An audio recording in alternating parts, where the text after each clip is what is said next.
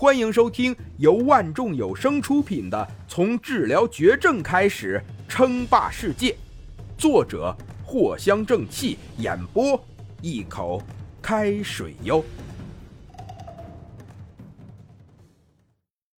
第十九集，张老教授也算是出了名的医学教授了。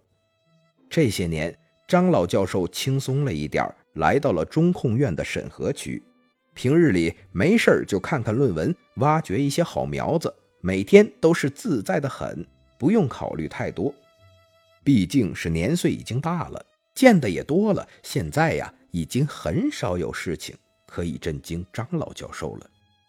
但很显然的，今天似乎流入了一些不一样的论文进来，例如某酶因素的其他用处。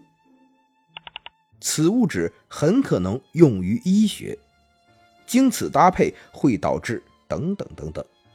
张老教授不断的浏览着一些论文，但越看这眉毛就皱得越深。这都是一些什么狗屁论文呢？完全不同啊，乱写！张老教授愤怒的将这些稿件通通退回。这些年来，论文的质量是一年不如一年了。哦不，准确的说是更多的垃圾论文稿件出现了，凭空增加了工作量不说，完全就是没有任何的价值啊！不少的博士生试图通过论文一夜之间成为大拿，甚至为了出名不惜乱写，这简直是业界的耻辱。长老，您消消气，毕竟这也没办法，是不？嘿嘿，要不长老您歇歇，我们几个干。旁边几个年轻一些的中年教授全部都打着哈哈说道：“毕竟这可是天朝最具权威的中控院，当然不是什么猫猫狗狗的文章都可以发表上去的，必须只有带着贡献效应的文章才能发布。一天呢？”将近有几万个论文，最终也就只有几十篇论文才能发布到平台上。由此可见，想要通过审核是多么的困难。首先，第一点，带有贡献以及创新的意义才可以发表，就已经掐死了百分之九十九的文章。甚至一些抄袭的文章被发现，更是直接报监察院。取消审核资格，五年之内不得上传任何的论文，可以说是很严重了。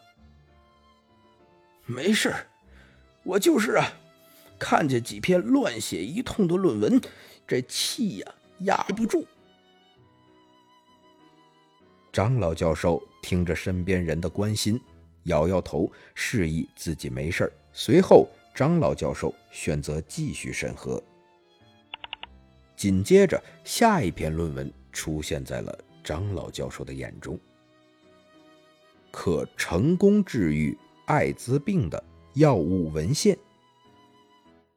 这是什么？可以成功治愈艾滋的药物出现了？张老教授第一反应就是愤怒，下意识的他就想要驳回论文，但是很快又意识到，作为审核员。那是每一件论文都必须要查看完的。他这是啊，被刚刚的几个垃圾论文给影响到了，调整心态，重新审核。但是刚刚看见第一句话，就差点气得张老教授原地升天。究竟写的什么呢？还未有人体临床试验的例子，但是可以确定一周内可以完美治愈艾滋病。这写的是什么呀？完美治愈，还是一周内？你这怕不是疯了吧？张老教授冷哼一声，想都不用想，这绝对是垃圾论文。刚刚想要驳回，突然间，张老教授的视线看向了下面，论文的下方简单的介绍了很多可以治疗的方向、方案等等，甚至提出了很多的。甲乙实验的效果似乎可行。